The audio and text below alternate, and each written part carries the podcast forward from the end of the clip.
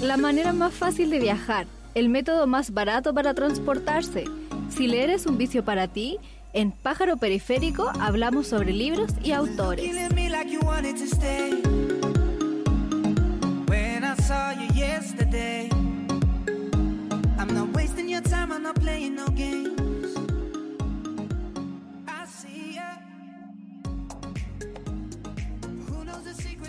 Hola, hola, ¿cómo se encuentran? Bienvenidos a un nuevo episodio de este podcast llamado Pájaro Periférico, donde conversamos con autoras y autores de libros.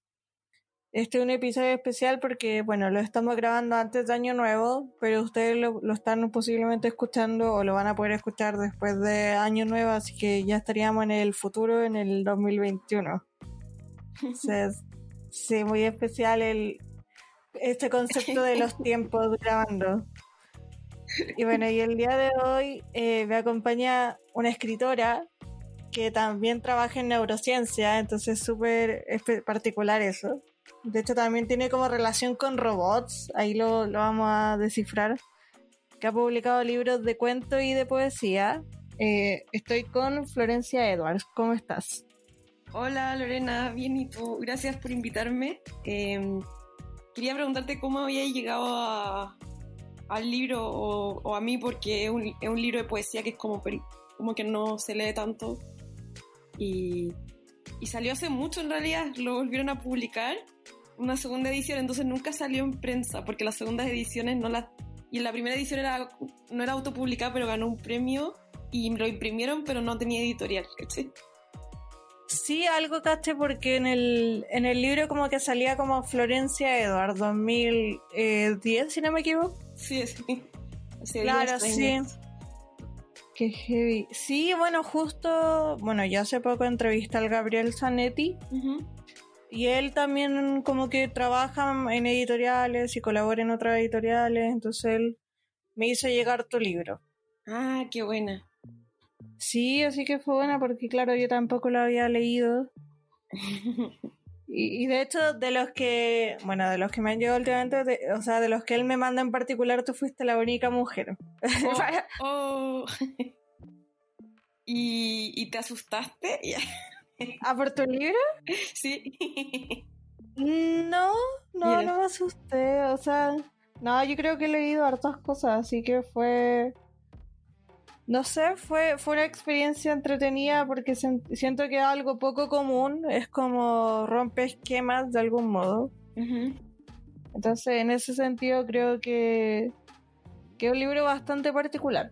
Pero te, voy a hacer preguntas de tu libro, pero eso viene después. Ah, ya, ya. En, la pauta. Ah. bueno, eh, te quería preguntar un poco primero. Eh, bueno, ya que estamos en este episodio, como contaba, que es como fin de año, inicio de año, estamos como en este periodo extraño de entre Navidad y Año Nuevo. Te iba a preguntar qué ha sido lo mejor que has leído este año. Lo mejor que he leído este año. Oh, eh, a ver, déjame pensar un poco. Eh, a ver, Chuta, me la, me la pusiste difícil al tiro. si fuera como un juego, ya estaría perdiendo puntos con el reloj de arena. eh, pasa palabra. Claro, pasa palabra. A ver, espérate, voy a ir a, la, voy a, ir a mi biblioteca a mirar, porque ahí tengo lo que he estado leyendo. Una, un libro que me he estado leyendo harto tiempo es uno que se llama El ayudante de Robert Balser. Creo que llevo un poco más de un año leyéndolo y eso porque eh, porque me, como que me gustaría imitarlo y tomo notas.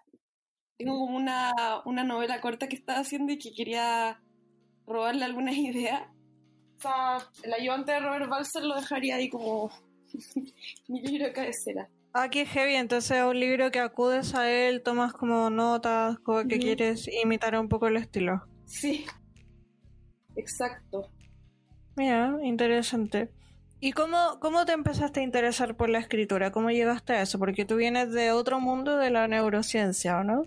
Eh, no, lo que pasa es que yo, yo estudié literatura, eh, pero cuando estaba en el colegio quería estudiar ingeniería civil en informática, entonces hacía páginas web, las vendía a Lucas, hacía animaciones flash, hacía videojuegos, y estaba en el, en el avanzado de física, en el nivel avanzado de matemática, como que había hecho todo mi currículum en torno a eso.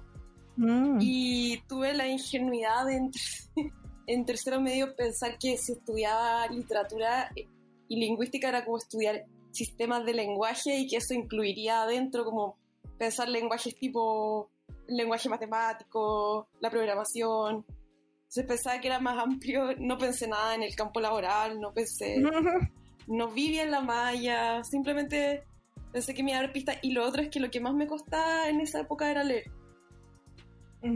de, chica mi mamá me leía y andaba con tres diccionarios, uno de español-español, uno de filosofía, una enciclopedia, como que siempre me, me costó mucho, em, lo encontraba muy difícil, como desentrañar el significado de cada oración. siempre pensaba que no lo entendía, ¿cachai? Claro. ¿Y ahí cómo, cómo empezaste a escribir también? Eh, las primeras veces fue por la clase de matemática cuando estábamos viendo trigonometría y dado que son conceptos con nombres peculiares y además de alta abstracción, se me ocurrían cuentos como medio fantásticos. Entonces empecé ahí en la clase de matemática misma como a, a bosquejar un poco eso. Ay, qué heavy. Entonces como que tu relación con las letras y la informática como que va un poco de la mano, ¿no? Sí, es difícil porque es difícil también mezclarla como... Eh, claro. y explica, expresar bien eso, pero totalmente.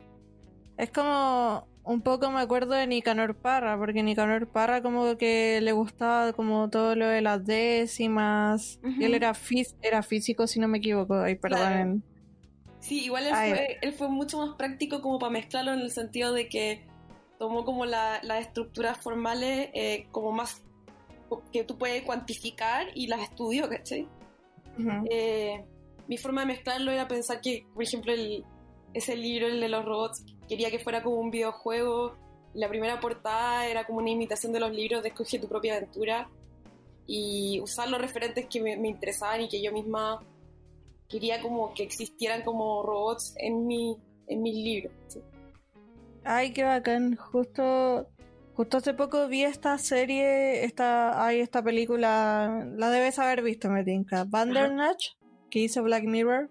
Ah, ah, sí, esta que, sí, sí, sí, sí, la vi, sí jugué. sí, que es como ese, para la gente que no lo ha visto, es como una, un episodio especial que hizo Netflix de Black Mirror donde tú vas como escogiendo tu recorrido, como un poco lo que mencionabas tú. Sí, Netflix de hecho abrió la opción de varias películas interactivas, hay otras para niños, está esta, sí. y que son como esto escoge tu propia aventura, pero con cinemática y con eh, la versión televisiva, por así decirlo. Claro, los autores igual ya habían hecho eso, como... No sé, creo que bueno, el ejemplo más clásico, si no me equivoco, debe ser Rayuela, que Rayuela también lo podías leer en distintos orden, y como que tenía distintos finales. Claro, de hecho yo me, o sea, eh, me conseguí un libro sobre ficción interactiva, sé que la primera ficción interactiva eran las adivinanzas. Mm, ah, claro. sí. Ay, qué interesante. Entonces, como que te gusta como de algún modo salir de, de algún modo de la caja, eh, como de la literatura, por así decirlo. O mezclar con otros elementos. Sí, o sea, específicamente eso, como, por ejemplo, hay un juego, no sé si lo, lo cachai, que se llama Another World, Otro Mundo. es muy extraño, como, es un... Ya, sí, así se llama es como un, uno de los juegos más difíciles donde constantemente estáis muriendo de manera muy sádica y es como en una especie de mundo medio post-apocalíptico, pero que parece estar sucediendo en una especie de, atardecer muy hermoso, pero a la vez que tú te imagináis que, que los colores son por el típico problema de la contaminación. He cachado que cuando ah, hay mucha contaminación se generan estos atardeceres alucinantes. Eh, tiene todo, todo ese tipo de colores. Em, y, está lleno de monstruos y es tan difícil de pasar que a mí me interesaba como las imágenes y, y cómo el personaje se movía que vi el video en YouTube, el videojuego completo. Mm. Y es, es bien, es bien hermoso en el sentido de que, no sé, pues hay una parte donde el personaje rueda en una caverna, eh, como, como si estuviera como, es parecido, me recordó al poemario cuando los niños se envuelven en una alfombra. Ah, claro. Claro, como niño envuelto. Él, claro, pasa rodando así en una caverna como, y a medida que va rodando se va a iluminando los sectores de la caverna y es súper, súper bonito. Y creo que esos tipos de movimientos como se, como mecánicas físicas me interesan mucho en, eh, en la poesía, en la narrativa. Entonces tus inspiraciones igual vienen como de distintos lugares, como Sí. videojuegos, películas, Sí, totalmente. la informática. Claro.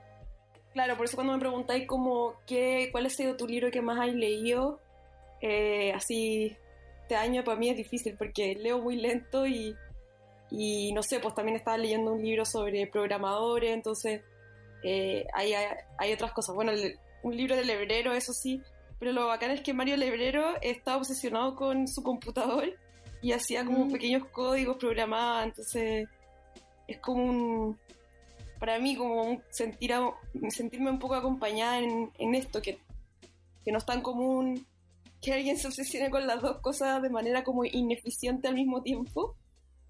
O sea, sirve para ficción y para fantasear, pero digo, laboralmente siempre estáis confundido, como a quién le tenés que dedicar todo tu tiempo, ¿cachai? Claro, o sea, es interesante eso, porque si no todos los libros serían iguales. En el fondo es bueno que haya distintos lugares de retroalimentación. que Lebrero también programa eh, y está obsesionado con su computador y él entiende ese problema de sentir que a pesar de que él habla de la escritura y de la programación, como que él siente que una eh, le quita tiempo a la otra, entonces lo toma como un tema de procrastinación mutua, ¿sí? Como por los dos lados, sí. Yo pensaba con lo que estabais diciendo me acordé de este libro, no sé si lo, habéis- lo has leído, uno que se llama Enuigi. Sí, sí. Es Sí, lo- sí, es muy bacán. Bueno, para la gente que no sabe, Enuigi es un libro de, de Luigi de Mario Bros. Entonces, como desde su perspectiva, desde el videojuego. Es que Nui, Nui es un videojuego que hizo una- un, un chico llamado eh, Milar. Sí. John Millar, algo así. Y y él no es, eh, no es que haya hecho un libro, sino que hizo este videojuego que son eh, videojuegos de arte. Se dice que la interacción es menor, pero la idea es ir gatillando como diálogos y generar como una especie de, de eh, como de temple anímico a través del recorrido del espacio y, y claro, él va reflexionando sobre qué significa los elementos como en el mundo de Mario y, y, y qué tipo de cosas siniestras podrían esconder. O sea, él es como un es, como depresivo, medio alcohólico, esa es la, la impresión que da fuma. Tú, tú podías Ujú. hacer que fume en el videojuego. Y, y estos amigos, tengo mi- mis amigos son de, la, de esta editorial que sacó el libro. Y uno de ellos encontró el videojuego y propuso, ¿por qué no lo hacemos libro? Porque es más fácil ver todos los diálogos. Y lo y él lo tradujo. Lo gracioso es que eh, el dueño de la editorial, que es Ricardo Vivallo, me había pedido en un momento que yo lo tradujera por mi obsesión con, lo, con el cruce de videojuegos, pero al final yo no lo traduje porque lo había descubierto Horacio, que fue el traductor oficial. Conversamos y quedamos como él lo había descubierto, que él lo tradujera. Pero yo sí alcancé a traducir mi propia versión, que era un poco más perna y menos visual, como que incluía la parte de los corchetes como del código original de la, del, de, la, de Millar cuando él lo programó. Mm. Ah, qué heavy. Ah, qué interesante. Buen dato freak del libro. Sí, como que hay una versión ahí apócrifa. no está en ninguna Ujú. parte, pero en mi computador. Claro, una, una versión misteriosa, como que eh, cuando sea el aniversario del libro deberían como publicarlo. Es igual sería divertido. Sí. Oye, y bueno, tú cuando al momento de escribir tienes algún tipo de ritual, algún tipo de de, orden o estructura para escribir algún horario? Mm, no, no, no tengo ningún ningún orden, todo lo o sea, creo que el problema es un poco al revés, como soy, soy desordenada, pero en el sentido de así, compulsivamente desordenada, como que necesito tener eh, a la vista la mayoría de los elementos de mi pieza, entonces muchas veces eso quiere decir que no están puestos de manera como en sus estantes. Em, entonces, ese ambiente para mí es mejor para escribir que cuando está todo ordenado. Cuando está todo ordenado siento como que se hubiera como, como acabado, como que no hay mucho que, no hay mucho estímulo como visual en mi pieza, ¿cachai? Bueno, donde esté escribiendo, entonces, eh, y siento esa presión de que ya eh, ordenaste todo y queda como un vacío de que no hay más tareas por hacer, no hay como algo por descubrir, algún caos que tú podáis como eh, ir desatando. Entonces, em, de alguna manera, si me preguntáis, por lo general en un ambiente un poco más desordenado que ordenado, que escribo. Heavy ese momento donde como que lo que tú decías, como enfrentarse a la página en blanco, como de, de qué, escribo, qué hago. Sí, claro. En mi caso, em, yo, yo creo que eh, a diferencia de la narrativa, como yo vengo de la poesía, lo que pasa es que se me ocurren imágenes y son como visiones y a veces son auditivas, a veces son visuales y si no las anoto se me van a olvidar, entonces lo que tengo es mi libreta de notas.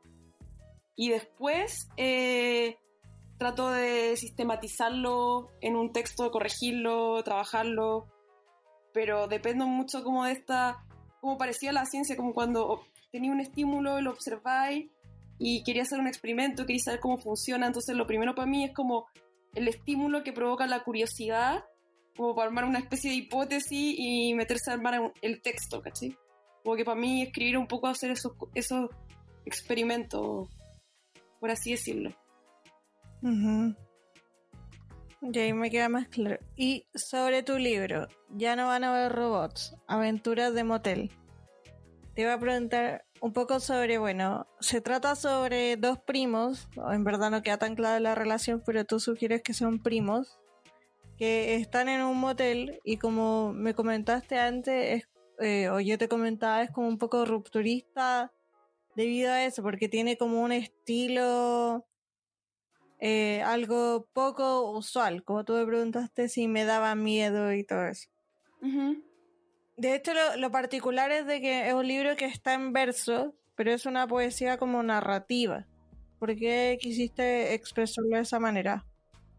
Eh, porque lo que la poesía entrega sería como la no linearidad, linearidad como absoluta, en el sentido de lo que te decía como los videojuegos, que es como que tú podéis tener un espacio abierto que se va recorriendo eh, y que tiene como varios estímulos simultáneos. Como que a pesar de que la poesía tenéis los versos eh, como uno abajo del otro, a veces da la impresión que se superponen y que hay una simultaneidad de imágenes, que es parecido a lo que pasa también con el código cuando programáis, que se procesa tan rápido, eh, la imagen en la cabeza o el código se procesa tan rápido que al final la linealidad de cómo se escribe no tiene que ver con el resultado, ¿cachai?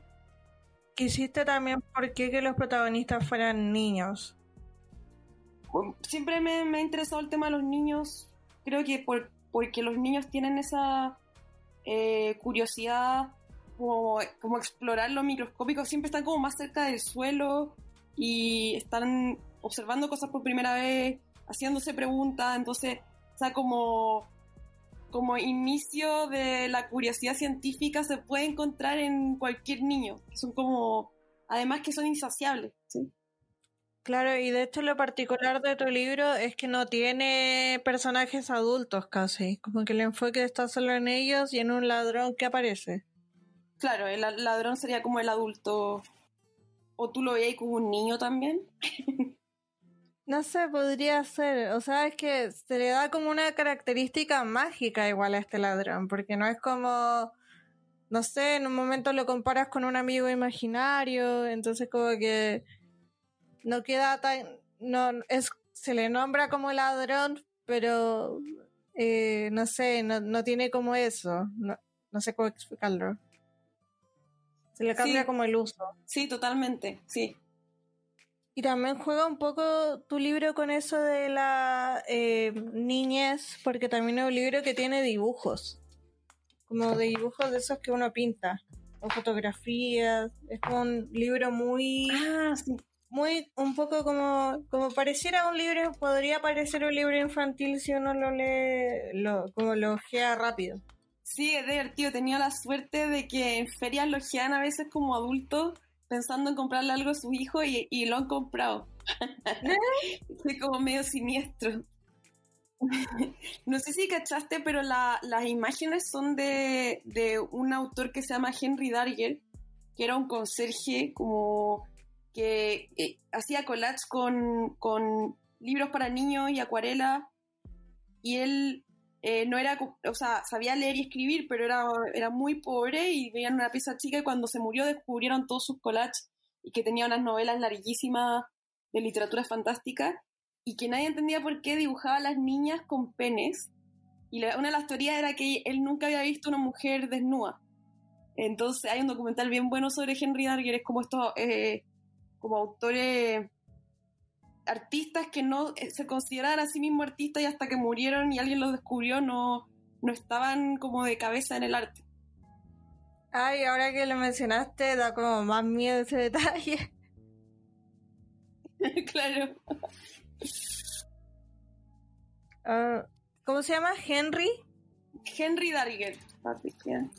Henry Darger. Ah, ya, va. Ok, heavy. Y tú, bueno, mencionabas también que te autopublicaste primero el 2010, antes que se publicara. Eh, ¿cómo, ¿Cuáles fueron las dificultades de haberte autopublicado?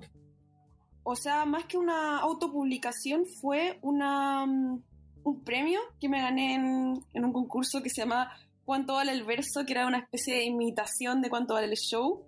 Eh, muy, mm. muy precaria, donde la idea era impresionar a los jurados en vivo y estaba Eric Hammer y era todo muy ridículo. De hecho, cuando terminó yo era, eh, iban a mencionar a los ganadores y yo me quería ir antes porque dije que pensaba que todo era como una estupidez.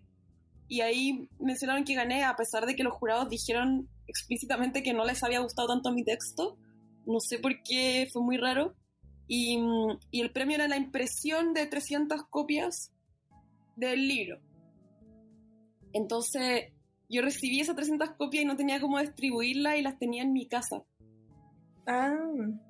Y sí, creo que el año 2017, por ahí, o el 2018, un amigo que es el mismo que publicó en Uigi, me dijo, trae, trae tus libros y los vendemos en la feria, así a la mala.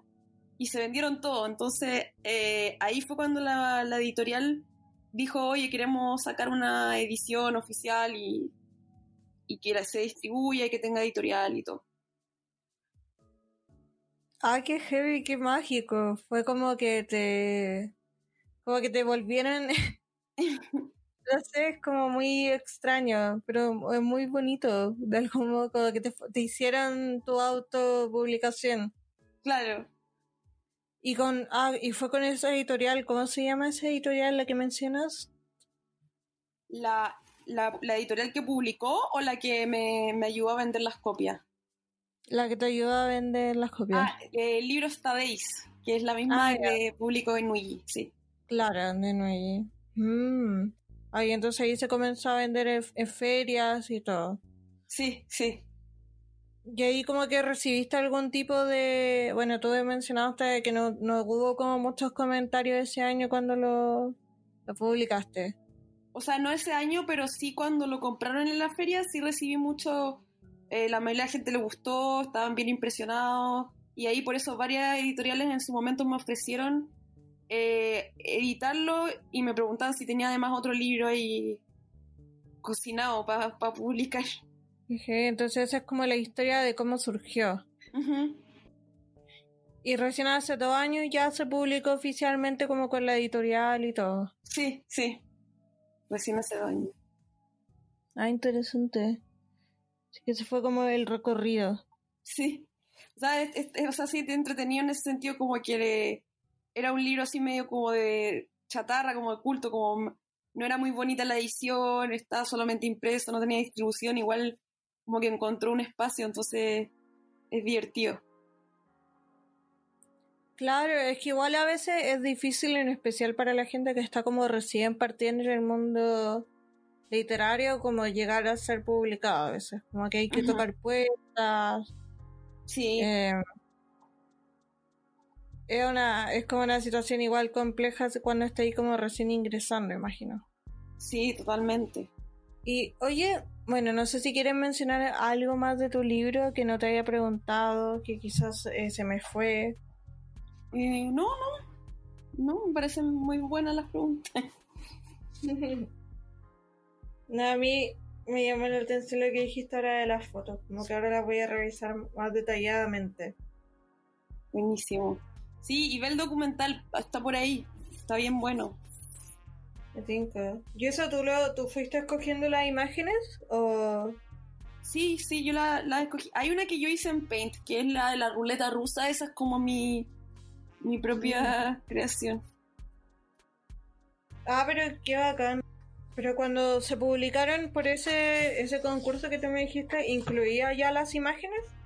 Esa primera versión no, porque te pedían como una muestra, entonces eran solo textos y ya el, premio era el poemario entero y ahí incluí las imágenes. ¿Y por qué te pareció que las imágenes de él eran como las eh, indicadas para acompañar a tu cuento? Porque tenía algo como, como una mezcla entre algo infantil y como mucha ingenuidad pero esa ingenuidad era, es, oscura en el caso de él, como esa ignorancia de si las niñas tienen o no pene, o que eh, él pone estos collages donde es el mundo de los niños versus el mundo del adulto, entonces es como a falta de, de conocimiento, él rellenado con algo muy especulativo y, que da la sensación del encierro que él llevaba y em, y creo que, claro, la, idea para mí siempre fue hacer una especie de poemario como de terror, ¿cachai? O sea, no, no, sé si la gente se va a asustar, pero es el, género que más me llama la atención. Claro, o sea, como terror en niños y poesía, claro, son como elementos que son difíciles de encontrar juntos. Claro, o sea, pienso como en Stranger Things, un poco que, claro, les costaba un poco haberse conseguido, me acuerdo, siempre decían de que Stranger Things como que a los creadores les costaba conseguir como una compañía que apoyara el proyecto porque era como terror y niños, como que era algo un poco... Ah, mira. Es como, ah, tiene una parte como de ser como un tipo de género pedagógico tipo los hermanos Grimm, que es como educar a través de, del horror. Claro. Eh, entonces, pero es una, una como pedagogía más antigua que siempre me llamó la atención y sí, igual me gustaron me gustaban mucho los cuentos de los hermanos Grimm. Entonces. Es heavy. No, y también pensaba que en Argentina, eh, ay, no estoy 100% segura de este detalle que voy a dar, de hecho lo voy a buscar para no hacer fake news. ya, ok. Sé que hubo una polémica porque a Mariana Enríquez, la conocen, ¿verdad? la autora argentina. A ella le tocó como hacer el premio nacional en Argentina y como que ella eh, cambió como los géneros, si no me equivoco. Entonces como que le dio como al terror su propio género. Entonces como que todo el mundo estaba como... Y como, no sé, pues como no había poesía, pero estaba como terror. claro. estaba como, entonces, ¿qué hago? Como que Había muchos autores argentinos molestos por eso. Ah, no, yo no sabía ese dato. O sea, sí sabía que ella es como la como la, la, vocera de este género en Argentina, eh, como, como no sé, pues como Philip K. Dick lo fue de ciencia ficción en su época, pero no sabía que lo había como metido a un concurso y había generado esa polémica. No tenía ese dato. Sí, es que ella fue como la. Le tocó como ser eh, jurado o algo así. Entonces, acá lo estoy leyendo. Em, sí, era el concurso nacional. Entonces, ella como que cambió los géneros. Se organizó un certamen para los géneros de terror, ciencia ficción y fantasía. Y salieron a cuestionar por excluir otros géneros. Claro, porque la gente estaba como, puta, si, no sé, escribo poesía, pero mi poesía no, no se atribuye a alguno de esos géneros, como, como el postulo. claro.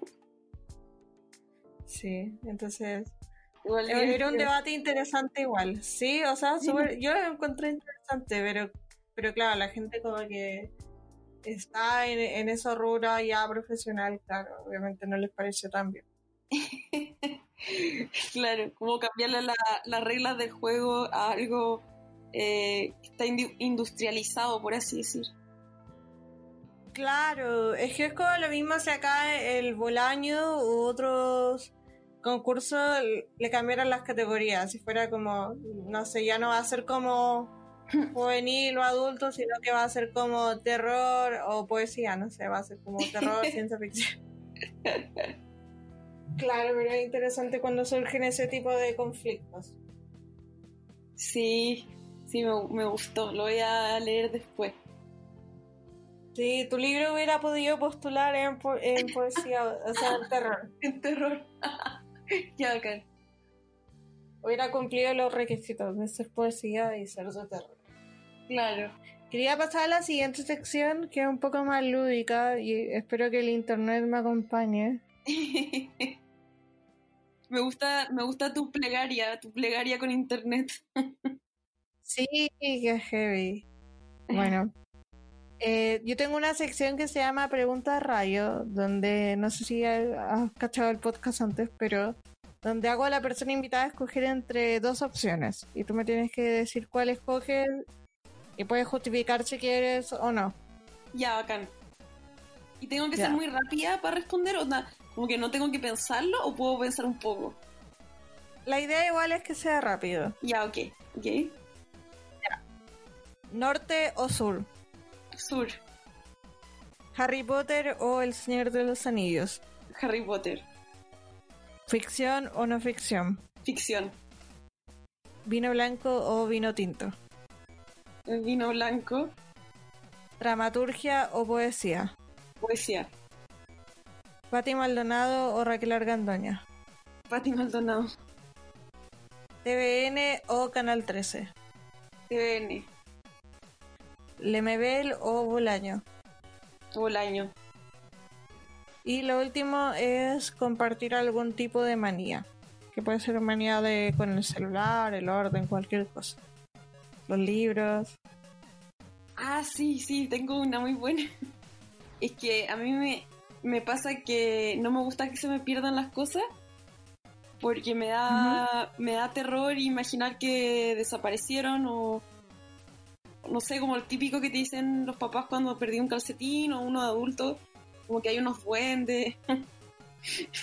no me parece tan buena idea. Entonces, incluso trato de perder, de no perder cosas súper inútiles, por ejemplo, eh, no sé, un colet. Imagínate un colet roñoso que no sirve de nada, pero lo llevo cargando conmigo durante 10 años por el miedo de que ah. desaparezca.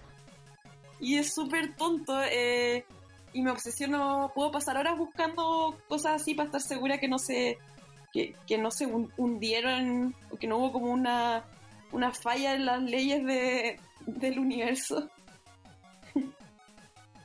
Qué heavy, claro, como es cuando uno como que de repente se acuerda de uno, un juguete antiguo o algo antiguo y es como, ¿y dónde está? Oh. No. Sí, no, yo puedo pasar días enteros y enfurecida y desarmo todo. Y para protegerme de eso he hecho algunas cosas como si llevo mucho tiempo con, con un colete inútil, como que le armo una, como una pista de aterrizaje, pero lo pongo en un lugar donde nunca más se va a mover, ¿cachai? Eh, de manera que no lo pueda perder. Entonces los tengo como guardados. Ay, qué bacán, está buena. original, nadie había contado algo así. ¿Y qué otras hay? Cuenta una. o sea, ¿qué?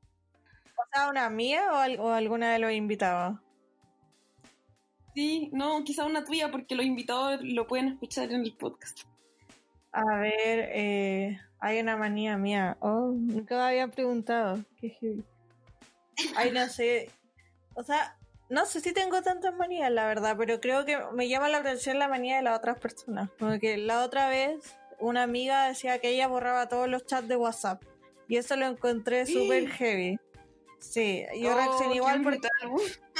Sí, es como, yo no puedo hacer eso, porque yo conservo todo, entonces como que la gente que elimina todos los emails o todos los WhatsApp, y aparte yo soy, como estudié periodismo, siento que cualquier contacto, cualquier cosa te puede servir y quizás como nunca vayas a saber si te puede volver a servir, no sé, dos meses después, no sé.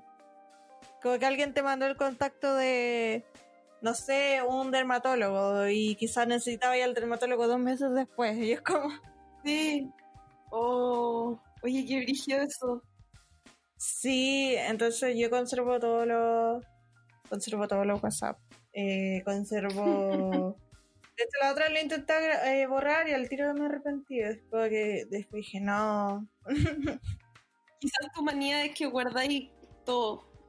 Sí, yo soy muy acumuladora, es verdad. Ah, Sí, eso, eso es un tema. Soy muy acumuladora de, de cosas, los peluches, todo. Me, me cuesta N botar peluches o regalar peluches. Eh, Sí, o, sea, imagínate en mi caso que no puedo desprenderme de un colet. Imagínate la cantidad de peluches que tengo. Sí, es un drama igual eso, ¿no? Crece y es como que... Sí, y yo, no sé, bueno, quizás también es porque, no sé, mi generación, Toy Story, no sé. Pero claro, yo como que le ponía nombre a Sí. los peluches, entonces después como que me daba y les hacía familia. Sí, mi hermano también como que hasta los casaba, entonces como que después ya como regalar un peluche era como terrible, porque era como, no, como que va a dejar huérfano a alguien, o va a dejar soltero a alguien, como que cómo le voy a explicar a toda la familia. la hueá buena. Qué bacán. Porque tiene que haber una explicación de por qué desapareció. Sí, entonces, esa es mi como manía. O sea, y- pero todavía los tení. Todavía tenéis tus O sea, peluches, entonces. Algunos lo, lo, lo logré regalar y me estoy intentando quedar como lo que, lo- los que han sido más trascendentales en mi vida e infancia, como que o sea, los más viejos, Claro. los que más me han gustado. Depende como de, ahí los voy como viendo qué importancia en verdad tienen como hacia mí. Igual es heavy. Claro. Y eso con, con mi trauma de peluches. No, pero acá saber que no soy la única con peluche. No he conocido mucha gente. No, al principio pensaba que todos tenían. No, ¿Que todos tenían peluches?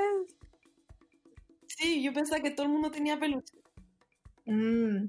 Sí, hay gente que lo, no sé, hay gente que lo vota, yo creo que, no sé, es difícil. Porque es muy raro, yo creo que la mayoría de las personas los deja abandonados, quizás cuando se van de la casa de los papás, no sé. Porque me tinca que eso es como algo que, Claro. que quizás te da lata botarlo, no sé. Eso, por eso pasa lo de Toy Story, es como, ¿dónde van los, los peluches? Sí. Oye, ¿y alguna de las preguntas de eh, Rayo que quisieras como quizás justificar de por qué escogiste tal opción u otra, por ejemplo, entre Patti Maldonado y Raquel Argandoña? O sea, ¿puedo justificar la de Harry Potter? Ya, sí, la que quieras, ya, ¿por qué Harry Potter? Porque fue el primer como, libro de literatura que leí sin que me obligaran. Y Mm. fue, o sea, fue el libro de iniciación para mí. Y de Harry Potter pasé a leer eh, ciencia ficción y después literatura fantástica y como... Entonces la fue la puerta de entrada, como que pasé Harry Potter a, a Kafka, a Philip K. Dick, Mm, Em, así que eso es lo que me gusta de ese libro en realidad, que convirtió a lectores a muchos no lectores. Sí, es verdad, sí, es uno de los libros más leídos creo así en el mundo, como que así de los bestsellers está como Mm. Harry Potter, la Biblia y como, no me acuerdo qué libros más, pero está como dentro de los más leídos en el mundo. Qué brígido.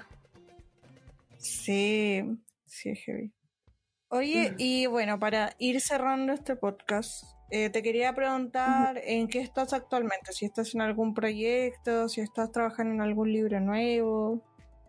Eh, sí, ah, como te contaba, estaba escribiendo una, una novela corta que ha sido bien difícil, pero, pero ahí avanzando y en paralelo también eh, un, un libro de poemas, que tengo unos proyectos que no sé si salgan que son de eh, como narrativa interactiva en el computador, em, como lo que hablamos al principio, que eso son con programación y requiere como digital.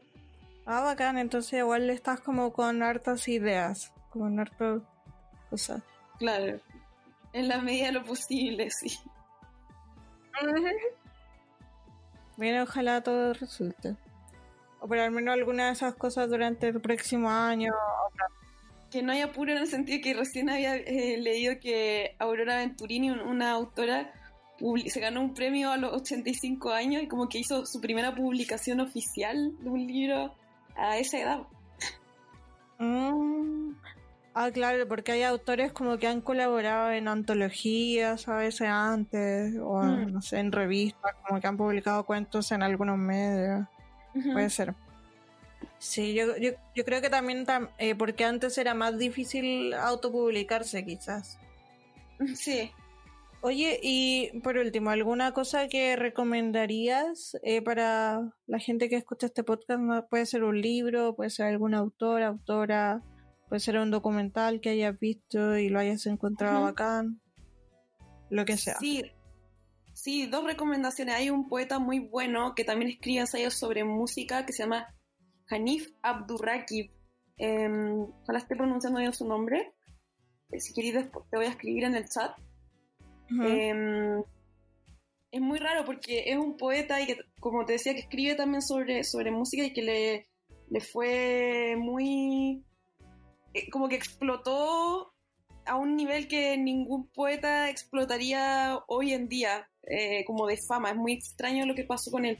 Mm. Bien curioso. Em, y lo otro que recomendaría es un documental bien escalofriante que se llama The Vow, eh, como la, el, voto en, de HBO, que se trata sobre una, em, una, un personaje muy como narciso que se cree como un genio inventor y arma una secta, eh, y esto pasó hace poco, y, uno puede ver muy de cerca como el discurso vacío y la, la, hipnosis que genera la manera en que él habla en las personas, como que nunca había visto con tanto detalle cómo funciona una mentalidad narcisa que con ese documental es muy bacán.